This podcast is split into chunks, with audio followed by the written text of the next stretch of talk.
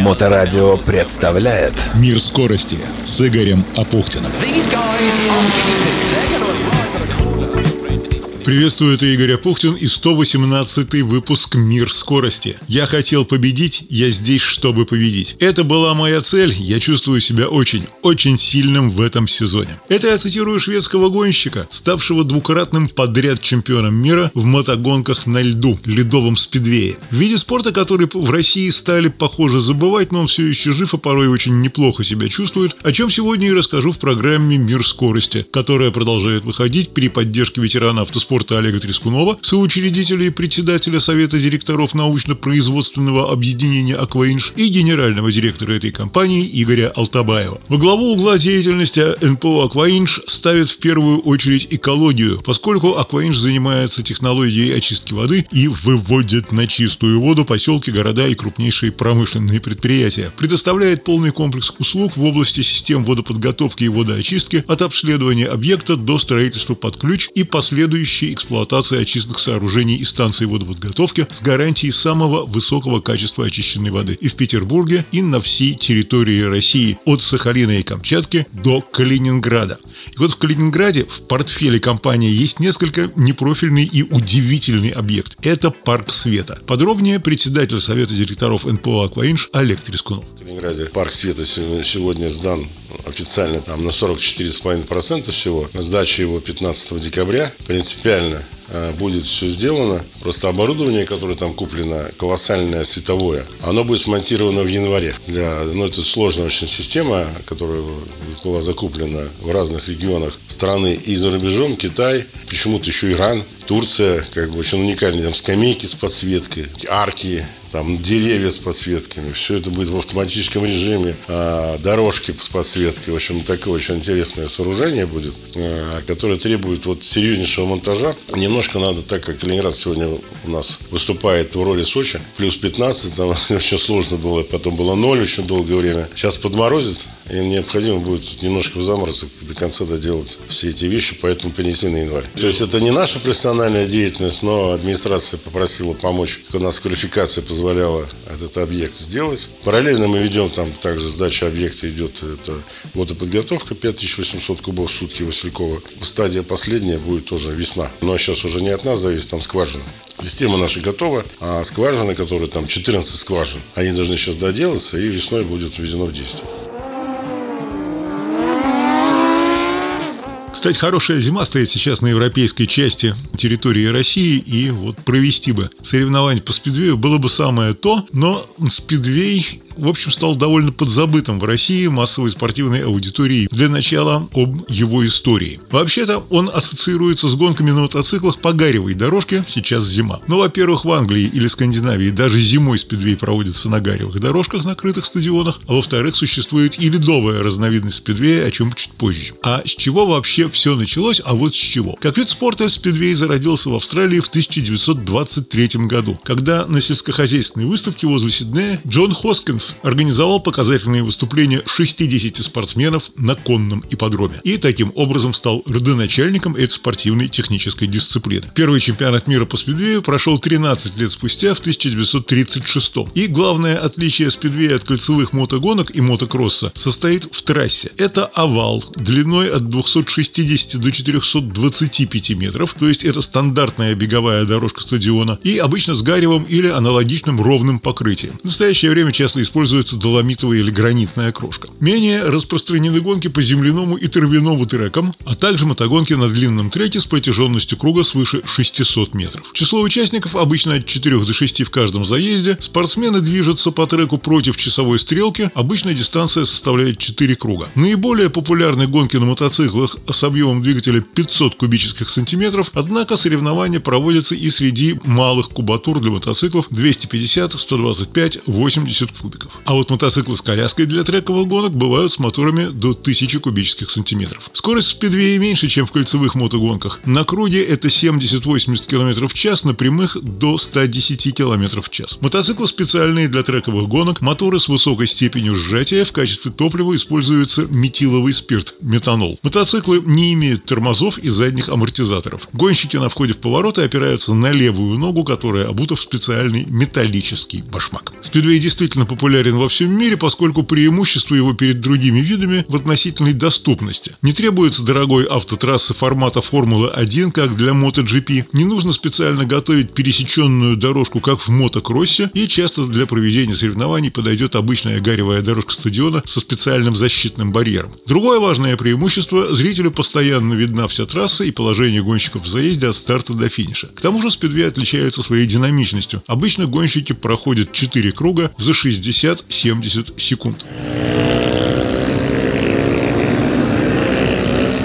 В нашей стране некогда спидвей пришелся по душе мотоциклетному спортивному сообществу, стал быстро развиваться, а начиналось это в середине 30-х годов, когда на центральном стадионе «Динамо» во время физкультурного праздника были проведены показательные заезды по спидвею, во время которых специально приглашенный в Москву англичанин ошеломил зрителей необычным способом прохождения поворотов гаревого трека на невероятно большой скорости. Но датой рождения спидвея в Советском Союзе считается 10 июня 1958 года, года, когда на большой спортивной арене центрального стадиона имени Ленина в Лужниках были проведены первые в нашей стране соревнования по Гаревому спидвею. Инициатором их проведения был Владимир Иванович Корнеев, мотокроссмен, мотогонщик, тренер, спортивный комментатор, заслуженный мастер спорта СССР и заслуженный тренер Советского Союза. Он сумел убедить руководителя Центрального автомотоклуба ДСАФ Советского Союза Петра Тильемченко в перспективности такого вида соревнований. Были закуплены специальные мотоциклы для гонок по спидвею Москве это были чехословацкие СЦ-500, одновременно были подобраны и гонщики. Первый исторический заезд советского спидвея выиграл мало кому тогда известный уфимец Борис Самородов, обладателем же главного приза центрального стадиона имени Ленина и победителем первых в стране соревнований по Гаревому спидвею стал москвич Виктор Кузнецов. На международном уровне наши освоились быстро. Сборная команда страны на командном чемпионате мира 61 года в отборочном турнире заняла второе место, правда в финал не попала. Зато тогда же к участию в личном чемпионате мира было допущено сразу три советских гонщика Игорь Плеханов, Фарид Шайнуров и Борис Самородов. С первой же попытки Игорь Плеханов с отборочного турнира попал в главный финал чемпионата мира, а в 64-м Плеханов первым из советских гонщиков поднялся на пьедестал личного зачета чемпионата мира. Второе место. В том же году впервые сборная СССР оказалась в финале чемпионата мира и также стала серебряным призером. 65-й год Плеханов повторяет успех и вновь становится вице-чемпионом мира. Гарри Спидвей с трудом, но пережил кризис 90-х в России, в 21 веке вернулся на мировую арену, и к 2021 году по медальному зачету Россия находилась на восьмом месте. Кроме того, российская сборная завоевала бронзу в Кубке мира в 2012 году, а в пришедшем ему на смену Speedway of Nations в медальном зачете россияне занимали первое место. Среди ведущих спортсменов стоит упомянуть Эмилия Сайфуддинова, а также Григория и Артема Лагута. Григорий ныне шестикратный чемпион России, а Артем все в том же 2021 стал впервые в истории российского спидвея чемпионом мира. Впрочем, ситуация с тех пор поменялась, и ныне российские гонщики на мировые события не допускаются, по хорошо известным причинам. А теперь внимательный слушатель скажет, стоп, это все про гаревые дорожки, ждем лета, разумеется.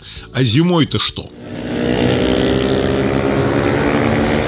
Вот что. Мотогонки на льду – это те же самые гаревые гонки, только на покрытом льдом овальном треке. И часто соревнования проходят на тех же самых треках, что и гаревые, иногда проводятся на замерзших озерах. Правила и структура гонок такая же, как и в классическом спидвее. К сожалению, в истории не сохранилось имени человека, который впервые выехал на лед на мотоцикле. Однако предполагается, что это произошло в 20-х годах. И тогда же в Скандинавии проводились первые соревнования по гонкам на льду. До середины 30-х годов мотогонки на льду считались лишь забавой для гонщиков классического спидвея, однако нараставшая в Европе популярность гаревого спидвея изменила отношение и к ледовым гонкам, они стали отдельным видом спорта. И сейчас в Федерации мотоциклетного спорта России, это сайт mfr.ru, есть комиссия по мотогонкам на льду, которую возглавляет Риф Саидгареев. Кстати, некогда мотогонки как по гаревой дорожке, так и спидвей на льду проводились и на ленинградском мототреке, но с тех пор прошло уже не одно десятилетие, как этот вид спорта на берегах Невы исчез. Сегодня центр спидвея в России – это Урал, Башкортостан, Дальний Восток, Московская область, ряд других. Например, новый сезон 2024 года в мотогонках на льду в России начнется с первого этапа командного чемпионата в Суперлиге 9 декабря в Каменске-Уральском, а завершится 10 марта в Шадринске, где будет определен лучший юниор страны. А главное соревнование в мире мотогонок на льду – это IFM Ice Speedway Gladiators. FIM – это Federation International of Motorsport, Международная федерация мотоспорта. Ледовый спидвей, динамика, короткие, но насыщенные гонки на льду, лед при этом толщиной в несколько десятков сантиметров, каждый сдает все те же четыре круга, гонщики преодолевают примерно так же за минуту, как и на гаревой дорожке, борьба кипит как на прямых, так и в поворотах, которые спортсмены проходят, заваливая мотоцикл на левый бок и упираясь ногой. Со стороны кажется, что гонщики нарушают законы физики, когда входят в поворот почти горизонтально поверхности льда. Это, конечно же, и скорость, и опасность, и лихие обгоны, и опасные падения,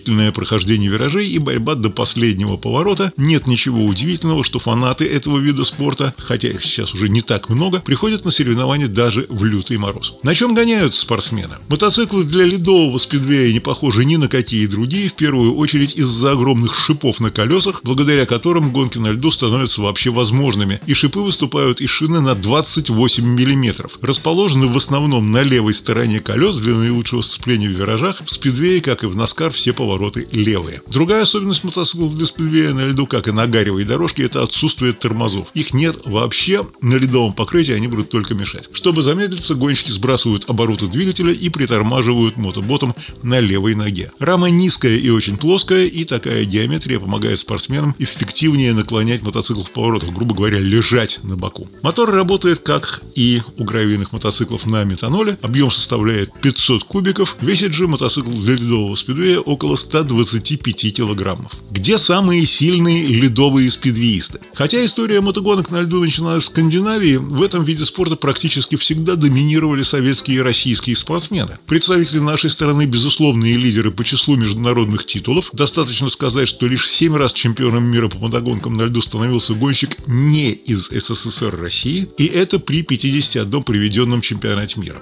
Из сильнейших Габдирахман Файзурахманович Кадыров, единственный в СССР шестикратный чемпион мира в мотогонках на льду. Сергей Александрович Тарабанько, четырехкратный чемпион мира в личном чемпионате мира по спидвею на льду и трехкратный чемпион мира в командном чемпионате мира. Даниил Иванов, четырехкратный чемпион мира в личном зачете и девятикратный в командном зачете, восемь раз становился чемпионом России по спидвею в командном первенстве. Курганец Дмитрий Колтаков, выступающий за мотоклуб ЦСКА. К 26 году рождения он собрал множество титулов в России, трижды становился чемпионом мира в командном зачете и один раз в личном. Вот только было это уже 6 лет назад. Точно так же, как те же 6 лет назад, чемпионом мира в командном чемпионате стала Россия в 35-й раз в истории. До этого в последний раз российские мотогонщики упускали командное чемпионство в 2002 году, когда сильнейшей стала команда Швеции. И вот в этом уходящем году именно шведский гимн после гонки в Инцелле, Германия, звучал для чемпиона мира по ледовому спидвею FIM. 32-летний Мартин Хара Хилтонен стал первым шведским гонщиком, завоевавшим два титула подряд после победы над соперником на арене Макс Айхер. Хотя финиша на втором месте в воскресной финальной гонке было бы достаточно, чтобы завоевать титул, Хара Хилтонен был полон решимости финишировать первым и перед аудиторией, насчитывающей почти 11 тысяч человек, за два дня соревнований он догнал и обогнал австрийского ветерана Франка Цорна в драматической кульминации. В скобках замечу, что Цорн всегда считался главным конкурентом нашей красной спидвей машины. А для Мартина Хаара Хилтонена этот сезон был поистине выдающимся 12 побед на 12 стартах. Впрочем, впечатляющее выступление 52-летнего Цорна принесло действующему чемпиону Европы второе место в общем зачете, сравнявшись с его лучшим результатом в карьере с 2000 года. В будущем году чемпионат мира по ледовому спидвею будет состоять из трех этапов. Отборочный раунд состоится в субботу 27 января в Эрншельдсвике, Швеция, перед двумя запланированными финалами. Первый финал 23-24 марта в Инцеле в Германии, через две недели 6-7 апреля второй финал в Херенвене в Нидерландах. Соревнования в Германии и Нидерландах будут включать по два финала, причем все четыре финала будут засчитываться в общий зачет чемпионата. Но в мире Новый год начнется традиционно с марафона «Дакар», за которым, как и за другими событиями, мы будем следить в программе «Мир скорости», 118 выпуск которой вы слышали в эфире или в подкастах Моторадио, и которая продолжает выходить в эфир благодаря соучредителям научно-производственного объединения «Акваинж», председателю Совета директоров, ветерану автоспорта Олегу Трескунову и генеральному директору Игорю Алтабаеву. И они и их коллектив знают, как сделать даже сточную воду идеально чистой. Сайт компании aquainch.com ру, телефон в Петербурге 8 812 426 19 23. Занимайтесь спортом, развивайте навыки безопасного управления транспортными средствами повышенной опасности, будьте вежливы на дорогах, чистой борьбы в спорте, чистой воды, чистого неба. Удачи! Мир скорости с Игорем Апухтиным. На Моторадио.